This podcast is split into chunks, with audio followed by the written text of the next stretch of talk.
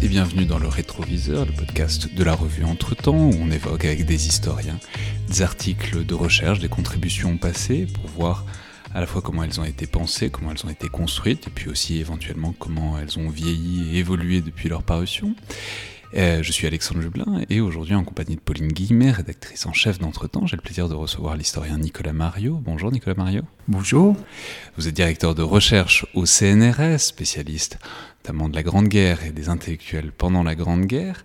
Pour rappeler à ce titre vous avez fait paraître un ouvrage en 2013 qui est assez proche des thèmes qu'on va évoquer aujourd'hui, intitulé Tous unis dans la tranchée, euh, paru donc aux éditions du Seuil. Et euh, vous êtes venu aujourd'hui pour nous parler d'un article euh, qui date à peu près de la même période d'ailleurs, qui date de 2012, intitulé Pourquoi les Normaliens sont-ils morts en masse en 1914-1918 une explication structurale, où vous parlez euh, donc des engagés euh, normaliens pendant la Grande Guerre, du fait qu'ils se sont retrouvés au front, du fait qu'ils sont morts. Alors, c'est l'idée, l'image généralement répandue d'une surreprésentation ou d'une surmortalité des normaliens dans les tranchées, pour, lequel vous, pour laquelle vous essayez de ils ont renouvelé, de revisiter un peu euh, les hypothèses habituellement euh, convoquées, et notamment celle de l'engagement héroïque euh, des Normaliens qui, par patriotisme, auraient voulu absolument aller défendre la patrie au front et que ça expliquerait leur surmortalité. Alors peut-être expliquez-nous, on, imagine que ça devait faire partie plus ou moins du travail qui a mené à, votre ouvrage de 2013. Peut-être expliquez-nous comment vous est venue l'idée, le concept de cet article. Alors, il est venu parce que euh, bah, les Normaliens sont au cœur de, des, affaires d'engagement patriotique euh, dans la Grande Guerre. Beaucoup d'entre eux euh, ont témoigné. Euh, il y en a des très célèbres, au premier rang desquels Maurice Genevois, évidemment, euh, qui était tout jeune normalien, pas encore sorti de l'école en 1914, et dont on sait qu'il va devenir le euh, premier témoin littéraire, on pourrait dire, de la Grande Guerre au XXe siècle. Et il est accompagné de beaucoup d'autres jeunes gens, hein, exactement comme lui, qui partent en 1914 et qui se mettent à, très vite à écrire, à témoigner. Alors un grand nombre d'entre eux vont mourir, il y en a 239 noms en tout sur le monument aux morts euh, de la rue d'Ulm. C'est très important, notamment pour tous ceux qui étaient encore euh, en classe, en quelque sorte, dans le cloître de la rue d'Ulm en 1914, c'est-à-dire euh, les promotions 1910, 1913 et 1914 évidemment, euh, suite au concours. Et eux vont être décimés absolument en masse, presque la moitié d'entre eux meurent au front, hein, de ceux qui sont envoyés aux, tranchées. Et c'est pour ça qu'est restée bah, l'évidence d'une surmortalité de ces jeunes hommes qui seraient allés d'eux-mêmes mourir pour la patrie, donner leur sang à, égalité avec les paysans, les ouvriers euh, au front. Et c'est cette affaire-là que j'ai essayé de, questionner, d'interroger. Mais alors, simplement, pourquoi, euh, disons, quelle était votre entrée par rapport à ça? C'est-à-dire, on sait que c'est une image euh, largement communiquer, disons, sur euh, l'ENS et sur. Euh, mais pourquoi est-ce que vous avez voulu vous attaquer en quelque sorte à ce mythe-là en particulier? Parce qu'il y en a d'autres, des idées reçues sur euh, les engagés pendant la Première Guerre mondiale. Oui, mais là, il y a des sources, des sources très précieuses, et c'est là, c'est tout de suite là que j'ai vu l'intérêt, je crois, d'écrire cet article, c'est-à-dire qu'on a sous la main des choses qu'on a rarement. Euh, on a une quantité de sources très différentes, des sources qu'on pourrait dire récitatives, des récits classiques, donc des témoignages écrits sur le moment ou écrits après coup pour ceux qui ont survécu, mais on a aussi énormément de nécrologie, puisque c'est une des spécificités de l'école normale supérieure que j'ignorais. Il y a une association des anciens élèves, et euh, chaque fois qu'un élève euh, meurt et qu'il a donné son accord, un de ses condisciples euh, écrit sa nécrologie. Et elle est publiée, ça, ça dure tout au long du XXe siècle, on peut les lire, quelques-uns ont refusé, mais la plupart euh, d'entre eux acceptent. Et donc ils sont publiés une fois par, elles sont publiées une fois par an, ces nécrologies, dans l'annuaire des anciens élèves, ce qui représente une source absolument considérable pour avoir y compris euh, des éléments biographiques sur ces gens, etc. etc. et puis s'ajouter à ça d'autres types de sources. C'est assez rare qu'on puisse confronter, qu'on puisse avoir à la fois euh, des sources, des témoignages, des récits en fait euh, de, de, cet ordre, et puis aussi des sources beaucoup plus sérielles en même temps. Alors de deux ordres là dans le cas des normaliens. D'une part, et c'est un élément fondamental qui avait été relativement peu utilisé par les historiens, par mes prédécesseurs, les listes des mobilisés de l'école normale. Il faut savoir que le secrétaire général de l'époque, il y a un monsieur qui s'appelle Paul Dupuis, qui est le bras droit euh, du directeur de l'ENS, Ernest Lavis, euh, à l'époque en 1914, l'historien hyper célèbre, l'auteur des, manuels scolaires. Donc Paul Dupuis s'était en quelque sorte donné pour mission de faire l'intermédiaire entre les, les jeunes euh, élèves envoyés au front et leurs familles à l'arrière. Donc il avait écrit aux familles et puis à chaque fois qu'il partait au front aux soldats leur disant vous me donnerez votre adresse, votre secteur postal au front. Hein, l'armée avait mis en place tout un système hyper efficace pour euh, faire fonctionner le courrier et puis comme ça je ferai l'intermédiaire entre vous et vos familles. Et donc du coup dans ce même annuaire de l'association des anciens élèves il y a des listes extrêmement complètes avec le détail de l'engagement militaire et puis ensuite est-ce qu'ils ont été blessés, euh, promus euh, à l'armée, dans quel régiment ils étaient, etc. On peut savoir tout un tas de choses extrêmement précises. Et enfin, dernière partie des sources, des sources beaucoup plus classiques, mais hyper intéressantes aussi et qui sont au cœur de l'article, des sources très administratives qui sont les archives de l'école, qui sont déposées aux archives nationales, euh, série AJ, 61 AJ de mémoire, je crois, euh, où on trouve plein de choses intéressantes, notamment sur la politique militaire de l'école depuis 1905, c'est-à-dire depuis le moment où, pour la première fois, le service militaire est absolument universel en France, tout le monde doit le faire, y compris les normaliens. Et c'est en grande partie euh, pour ça qu'on nomme Ernest Lavis euh, à la tête de l'école normale, hein, pour réformer également cette partie-là et faire que, et ça va être décisif pour ce que je raconte dans l'article, faire que tous ces jeunes hommes fassent tous leur service militaire, un an juste après le concours, puis un an à la fin de leur euh, période scolaire dans l'école, au terme, euh, donc deux ans de service en tout, comme tout le monde en fait, hein, c'est vraiment la première fois que le service devient universel. Et euh, surtout, Ernest Laviste obtient qu'au terme de ce service militaire, tous les jeunes normaliens sortent officiers, à l'image et à égalité avec leurs concurrents polytechniciens pour le concours. Et c'est ça qui va être absolument décisif dans cette affaire. Et donc, euh, vous, la spécificité de, votre article et de votre démarche, c'est de bah, prendre en compte euh, l'ensemble de ces trois types de sources que vous euh, examinez, que vous travaillez, on, le voit, bien dans l'article.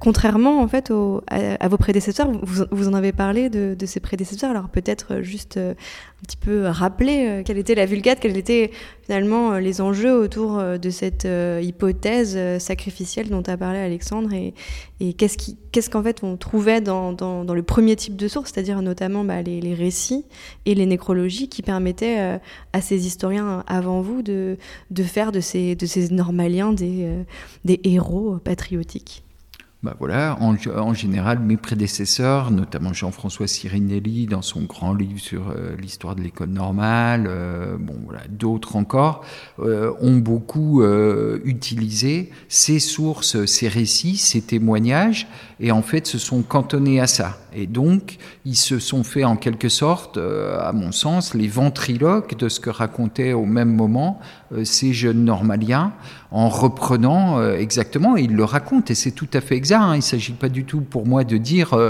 ces jeunes élèves n'étaient pas de fervents patriotes, ils, vivraient, ils ne vivraient pas d'un élan absolument fou pour aller au front, c'est vrai, c'est le cas. Hein. Ils se sont engagés avec euh, un élan extraordinaire, un, patriotisme au cœur très très fort, euh, appris, intégré, incorporé aussi dans les murs de l'école. Ce que j'essaie de montrer, c'est que ce patriotisme ne suffit pas, est insuffisant pour rendre compte du taux de mortalité des normaliens. Mais jusque-là, en fait, hein, effectivement, l'historiographie était essentiellement fondée sur ces sources et notamment sur les nécrologies, qui sont évidemment des sources qui mettent en avant l'élan du cœur et, et, par exemple le souvenir ou l'évocation dans les témoignages écrits par ces jeunes gens, dans les correspondances, etc., du mythe de Valmy. Voilà, la figure de Valmy, euh, euh, de, l'élan pour défendre la République contre les ennemis extérieurs, etc., est constamment convoquée. Et il y a effectivement un, héroïsme extrêmement marqué euh, dans l'historiographie, reprenant ce type de témoignage. C'est tout mais je vais me permettre, est-ce que vous êtes normalien vous-même? Je ne suis pas normalien, bah, mais j'ai appris à connaître l'école. Bah, c'est là que je voulais en venir. C'est-à-dire, si on regarde cette historiographie qui a été, ce que vous citiez, donc Jean-François Sirinelli, Olivier Chaline aussi, ce sont des gens qui sont normaliens, euh, qui sont passés par l'école, qui ont eu des fonctions au sein de l'école aussi, à certains moments. Est-ce que vous pensez que ça a joué, euh, ça, pas qu'ils se sont fait, euh, mais si, enfin, puisqu'il y a une mémoire, il y a des traditions dans ces écoles-là, c'est aussi à ça que ça sert. Est-ce que vous pensez que eux étaient pris là-dedans et que vous, en quelque sorte, vous aviez une distance, une légère distance, puisque vous étiez familier de l'école aussi, je crois que vous y avez fait une partie de vos études. Et est-ce que vous pensez que cette distance vous a aidé à voir, disons, la structure sous les récits? Je pense assez clairement, oui, oui, oui, je crois. Et je crois que c'est un peu un problème qu'en général, euh, les historiens qui font l'histoire de l'école normale supérieure, y compris aussi pendant la Seconde Guerre mondiale, je pense à Stéphane Israël ou d'autres, enfin, sont dans eux-mêmes d'anciens normaliens.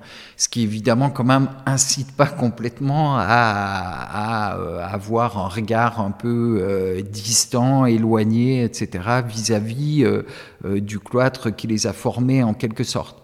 Ce qui me surprend un peu plus, c'est que euh, relativement peu d'entre eux, Cyrinelli l'a fait, mais ils sont pas si nombreux, sont allés voir un peu dans le détail, les, ne, serait-ce que les archives administratives de l'école elle-même, celles dont j'ai parlé, déposées aux archives nationales, qui sont quand même très riches et qui, je crois, euh, bah, du coup, sont un aspect nettement moins patriotique que ce qu'on peut trouver dans l'annuaire des anciens élèves, permettent immédiatement de voir, je, me semble-t-il, hein, que les choses sont un peu plus compliquées que, euh, que la seule référence euh, à l'élan, à l'engagement, euh, à l'héroïsme.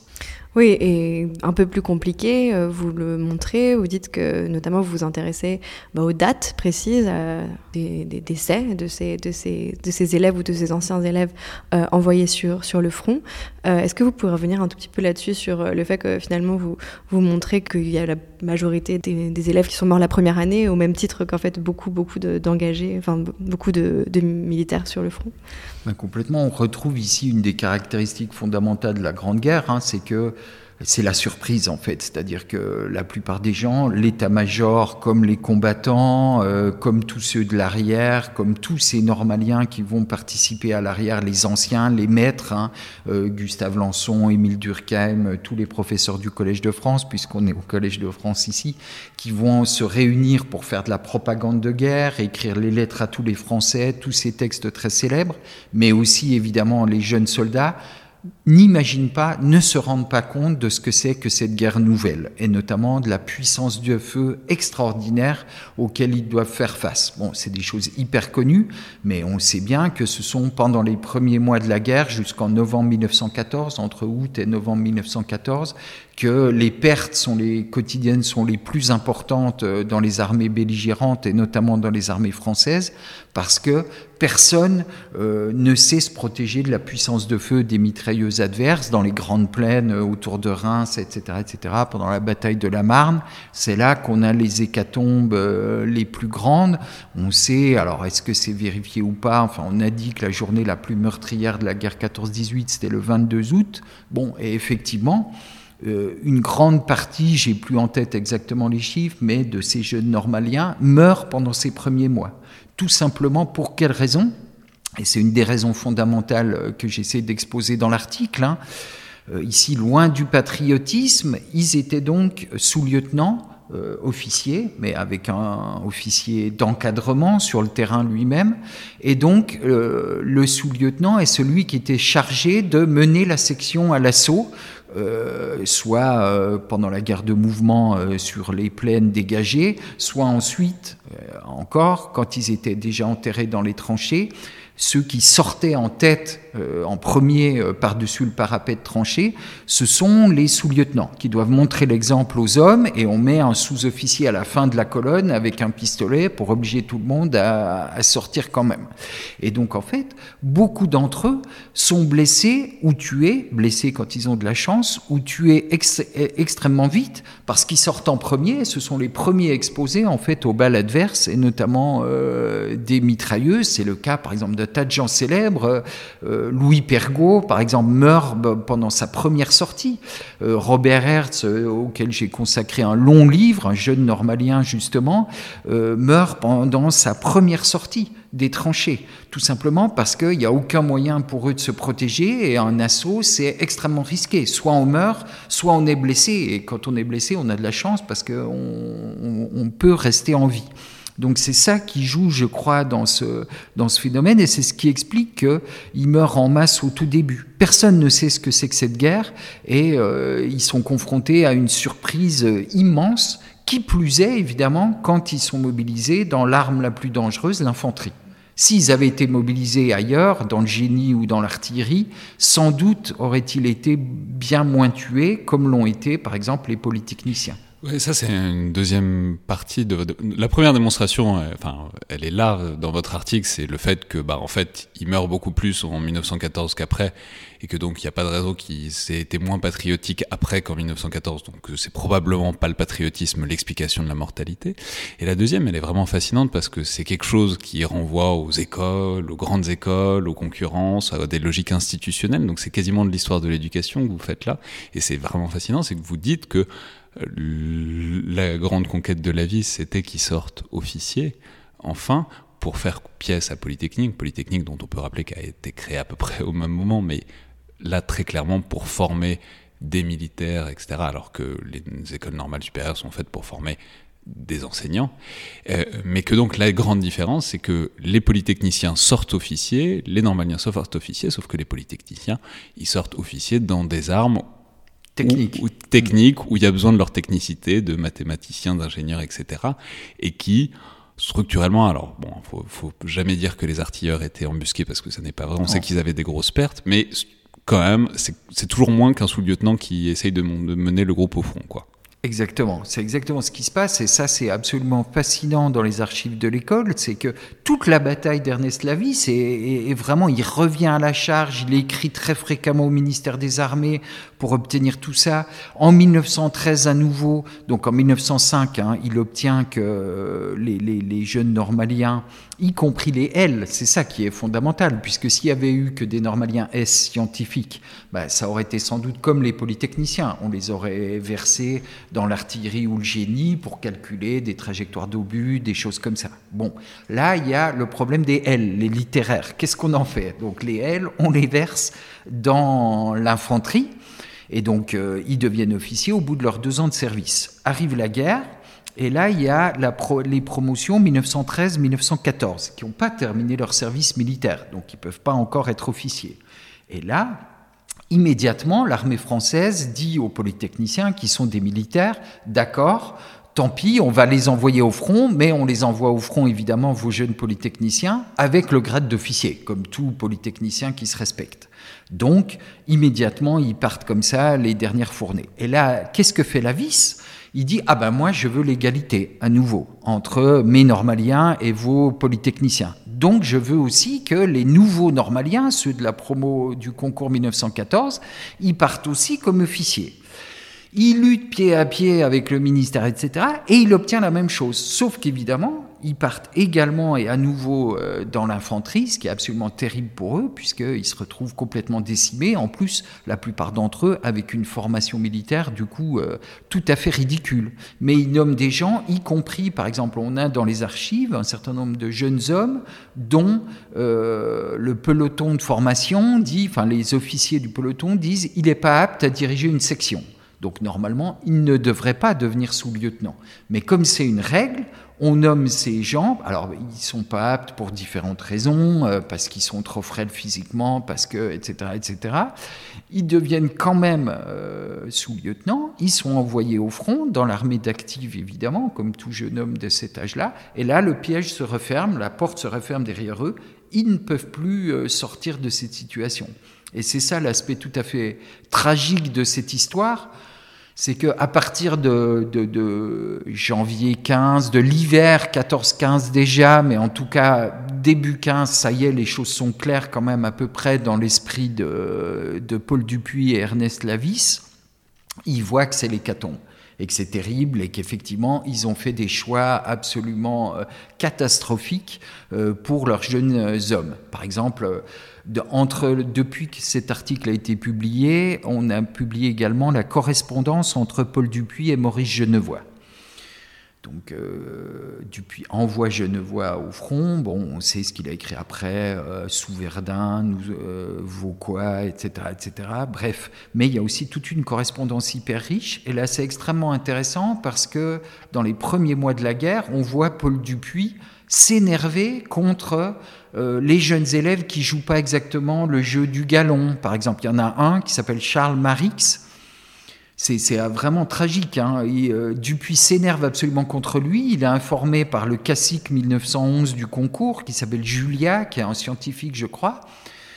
Et il dit, ben, Marix, il joue pas le jeu, il veut pas des épaulettes d'officier. Il reste simple soldat.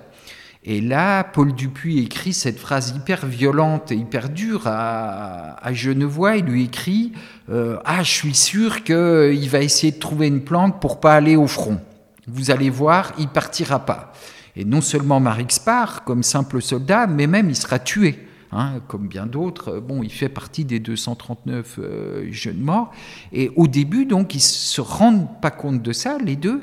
Et puis, dès janvier, notamment parce que là, ce jeune informateur, ce jeune euh, homme euh, élève encore de 1911 dont je parlais, arrive au front en janvier 1915 et 15 jours après, il est hyper gravement blessé par un éclat d'obus. Il a le visage complètement euh, ravagé en fait euh, par euh, cet éclat d'obus qui lui éclate à la face véritablement. Il est ramené à l'hôpital du Val-de-Grâce. Dupuis va le voir et se rend compte que c'est sa première sortie et que, et que sa vie est quasi finie à ce jeune homme. Certes, il est toujours en vie, mais bon, dans quel état C'est absolument terrible. Donc, il se rend compte de, ça. Et ce qui est tragique, c'est que là, Dupuis et la vie ont essayé de faire marche arrière notamment d'essayer de placer beaucoup de jeunes normaliens, elles, dans les services d'interprètes aux armées pour interroger les prisonniers allemands ou pour correspondre avec les alliés britanniques, euh, ou d'autres postes administratifs. Par exemple, Marc Bloch finira sa guerre euh, euh, en ouvrant les lettres au service de censure, enfin voilà, dans des postes plus administratifs. Et, et avant 1916, il n'y arrive pas.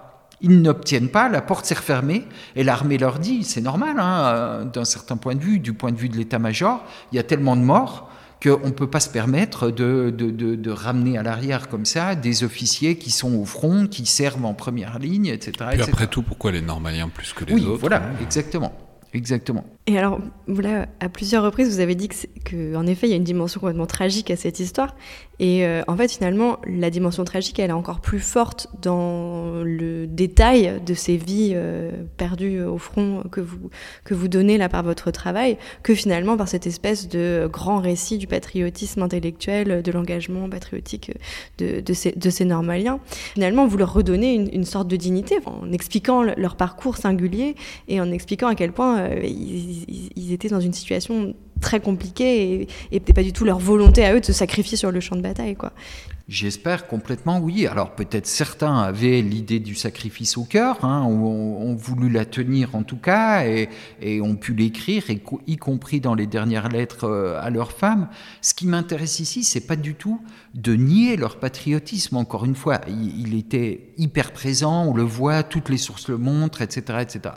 Ce qui m'intéresse ici, c'est de montrer que, à l'instar de n'importe quel autre soldat des armées françaises durant la euh, Première Guerre mondiale, ces hommes, en fait, n'avaient pas le choix de dire euh, est-ce que je pars au front ou pas, est-ce que j'y vais, est-ce que je peux rester, est-ce que je peux... Alors, parfois, ils avaient les possibilités, eux, de s'embusquer plus facilement, C'était pas évident, mais enfin, ça restait possible, et ça l'a été d'autant plus que la guerre se prolongeait, en fait, et qu'on on a pu se rendre compte de fait de, ce qu'elle représentait exactement en termes de blessures, de mortalité, etc., etc.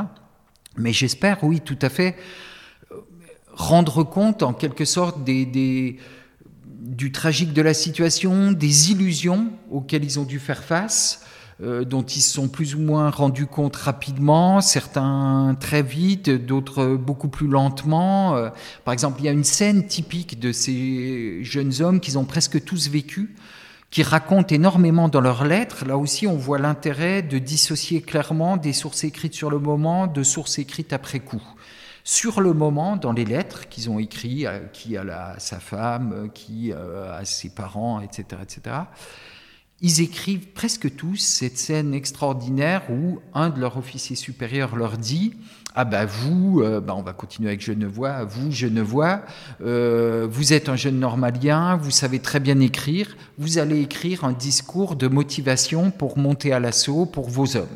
Bon, ils racontent presque tout. Et, là, en bons élèves, hein, ils sortent leur petite chandelle, euh, leur crayon, et puis ils écrivent un beau discours. Ils écrivent un beau discours d'élan patriotique, etc. etc. Et, ils, constatent après à quel point, effectivement, euh, bah, ils ont aussi emmené leurs hommes à la boucherie, avec en se payant de grands mots. Voilà. Et beaucoup d'entre eux, je crois, se rendent compte que ce qu'ils avaient pu faire en tant qu'élèves, y compris euh, dans des universités populaires, rue Mouffetard, euh, y compris en parlant simplement dans le cadre de conférences dans l'école, etc., on peut se payer facilement deux mots. Voilà. Quand on est effectivement un jeune élève normalien, c'est pas très grave, ça n'a pas des conséquences fondamentales. Là, dans la guerre, oui, les mots ont des conséquences. Et effectivement, faire preuve de propagande patriotique, etc., etc., ça a des conséquences très lourdes, très douloureuses.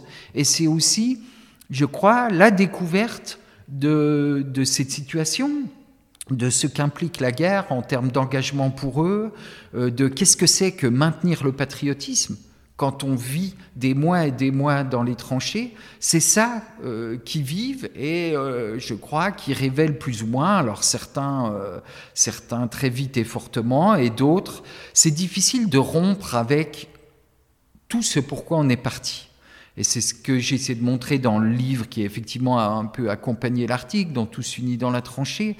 Parfois, on voit qu'ils ne se résolvent pas à rompre avec euh, certains des grands mythes patriotiques euh, avec lesquels ils étaient partis euh, au cœur en août 14. Mais pourtant, ils découvrent très vite que la réalité est tout autre. Ouais. Et cet article, comment alors l'article et éventuellement le livre aussi, mais en tout cas l'article, comment est-ce que vous avez eu des réactions dessus? Parce que là, ce qu'on décrit, c'est que vous touchez pas seulement à l'histoire, vous touchez aussi à la mémoire et à la mémoire des Normaliens et à un des grands mythes constitutifs de l'école. Et euh, on peut signaler à titre peut-être anecdotique, mais peut-être pas, que vous, vous enseignez aussi désormais à, à l'ENSUM, donc vous avez peut-être euh, une prise directe avec euh, ces normaliens qui devraient être élevés dans ce mythe-là que vous vous êtes attaché à démonter. Donc, et puis par ailleurs, on sait que les normaliens sont une population relativement prégnante dans la cohorte des historiens français. Donc, est-ce que vous avez eu des retours? Est-ce que vous avez eu des retours offusqués ou au contraire euh, intéressés? Comment est-ce que cet article a vieilli et qu'est-ce que vous en avez reçu? Aucun. J'ai eu absolument aucun retour. C'est dû en partie, je pense, à sa publication dans un numéro euh, spécial d'une petite revue de sciences politiques euh, qui s'appelle Pôle Sud. Euh, j'ai participé à ce numéro parce qu'il était coordonné par des collègues avec lesquels j'ai beaucoup travaillé. je pense que c'est une des raisons de sa non-réception chez les historiens. C'est une revue qui, je pense, n'est jamais lue par les historiens, en gros. Voilà, donc je pense que pour cette raison, il est passé relativement inaperçu, ce qui m'attriste un peu. Donc euh, j'espère, euh, bon voilà, en redire quelque chose un jour, euh, peut-être republier sous une autre forme, un peu complétée. voilà, j'y réfléchis. mais voilà, non, ça a plutôt été un un, grand silence. C'est intéressant ça. Qu'est-ce qu'on fait quand, on, quand un quand un pavé dans la mare ne fait pas d'éclaboussure, est-ce qu'on essaye de republier? Est-ce qu'on essaye de bon, c'est pas très grave. C'est il, existe. je, crois que maintenant, euh, on ne pourra que s'y reporter.